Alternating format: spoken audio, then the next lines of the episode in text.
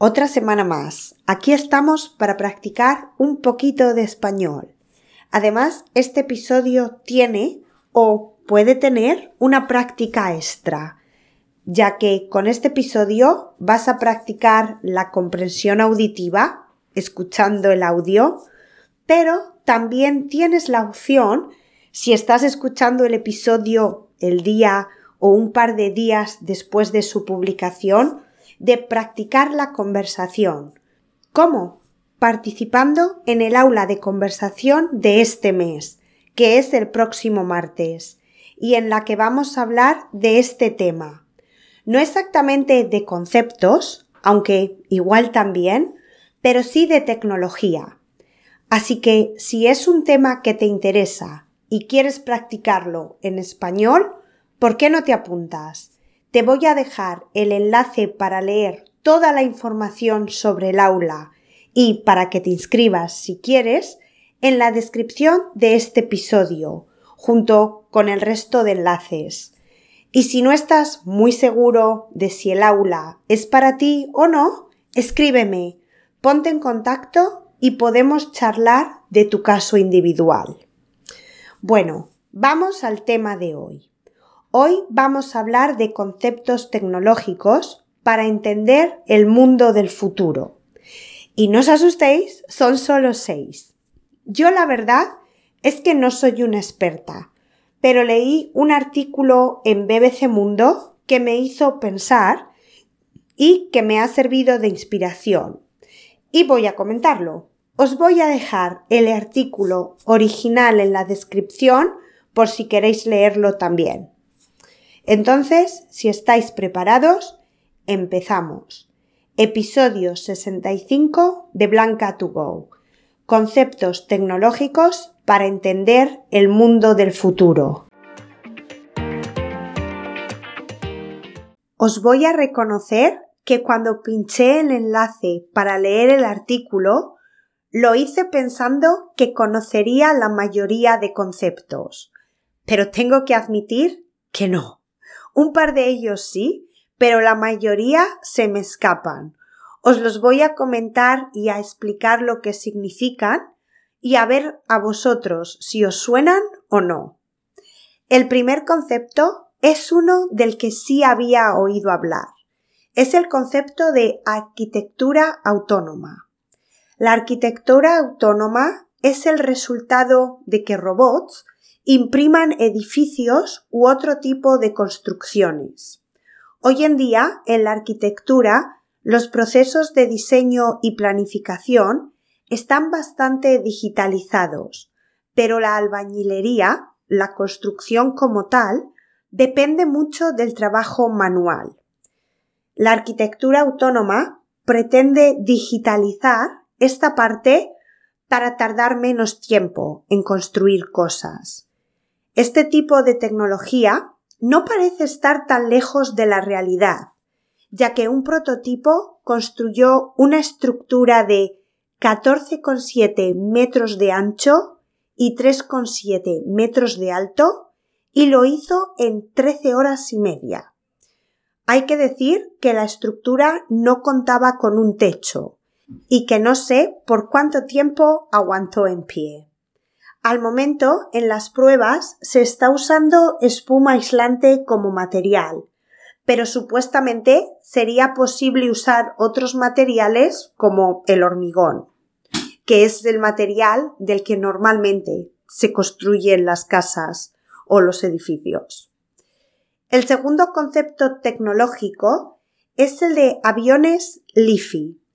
Y si esto te suena como Wi-Fi, por ahí van los tiros la tecnología LiFi, que viene de las palabras light, que significa luz, y Wi-Fi, que significa conexión inalámbrica, es una tecnología basada en la luz que nos permitirá estar conectados a Internet durante los vuelos, incluyendo el despegue y el aterrizaje. No os voy a contar mucho más sobre esta tecnología, porque no la conozco muy bien, pero solo os diré que usaría las bombillas LED en los aviones que son capaces de enviar datos de manera rapidísima. Hoy en día puedes usar esta manera de conexión, pero necesitas conectar un dispositivo a tu portátil. No es una conexión inalámbrica. Tercer concepto. El pirateo de cerebros o en inglés brain hacking. Y aunque este concepto parece de ciencia ficción, podría existir antes de lo que pensamos, ya que en la actualidad los implantes médicos que funcionan de manera inalámbrica son cada vez más comunes y muy fáciles, ya que se pueden programar, controlar y recargar sin cirugía. Pero esto también los hace más vulnerables a la piratería.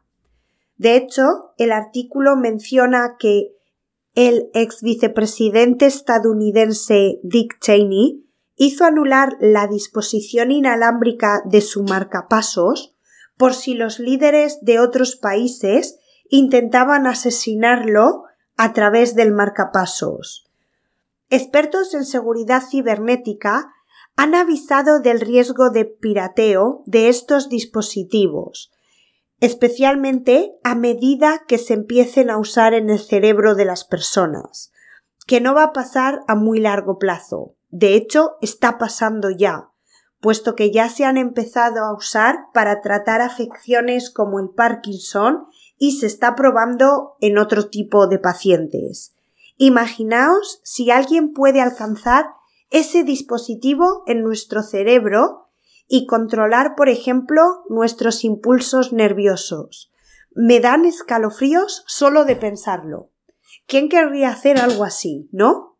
Mejor pasamos al siguiente concepto. En inglés, platooning, en español, trenes de carretera, que son camiones semiautónomos. Te explico.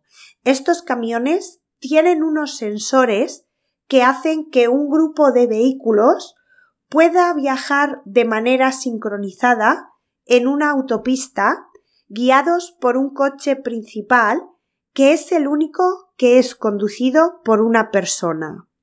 Si os imagináis, es un poco como ver un tren pero en la carretera. La verdad, no sé qué pasará si hay curvas un poco pronunciadas. ¿Aguantarán los sensores? La ventaja supuestamente de estos trenes de carretera es que ahorran combustible, emiten menos dióxido de carbono y minimizan la posibilidad de accidentes. No tengo ni idea, porque yo no los he visto nunca. De hecho, es la primera vez que escucho sobre ellos. El quinto concepto es M-Health o en español salud móvil. Estoy segura de que conocéis los Fitbits, pues esos relojes que te miden el pulso, los pasos, el ejercicio que haces y esas cosas son un tipo de estos dispositivos. Son un poco como los abuelos de la salud móvil, que serán capaces de almacenar datos sobre tu salud y pueden dar información útil cuando necesites ir al médico, ya que en ellos se habrán quedado registrados los síntomas que hayas tenido, como palpitaciones, sudores, fiebre o cosas así. Eso es mío, ¿eh? No sé qué tipo de síntomas serán capaces de reconocer y almacenar. El caso es que estos dispositivos ayudarán a los médicos con el diagnóstico y control de enfermedades. Además, al ser una aplicación de móvil, los costes no serán tan altos, o ese es el plan. Por último, un concepto con el que yo, y seguramente tú, estás familiarizado también, el Qi, creo que se dice, o QI, ni idea, que es también conocido como cargador inalámbrico es decir, un cargador que podemos usar sin conectarlo a la corriente. Y hasta aquí este episodio sobre conceptos que vas a necesitar para el mundo del futuro. Pero esto no queda aquí. Recordad que me encanta escucharos. Venid a mi Instagram, arroba SpanishWithBlanca, y decidme, lo primero, qué os ha parecido el episodio. ¿Creéis que estos conceptos son necesarios para entender el futuro? ¿Los conocíais? Y también, por supuesto, quiero que me digáis si conocéis algún otro concepto que creéis que vamos a necesitar para entender el mundo del futuro. Os recuerdo que si queréis participar en el aula de conversación de este mes, en la que vamos a hablar de tecnología, tenéis el enlace para apuntaros en la descripción de este episodio. Recordad también que podéis conseguir la transcripción de todos los episodios con las palabras de vocabulario y una actividad para cada uno uniéndose a la comunidad de Blanca 2 Go en mi página web blancatogo.com. Y si os gusta escucharme y disfrutáis este podcast, por favor, dad una valoración positiva en la plataforma desde donde lo estéis escuchando. Os lo agradeceré muchísimo. Ahora me despido hasta la próxima semana. Un abrazo fuerte.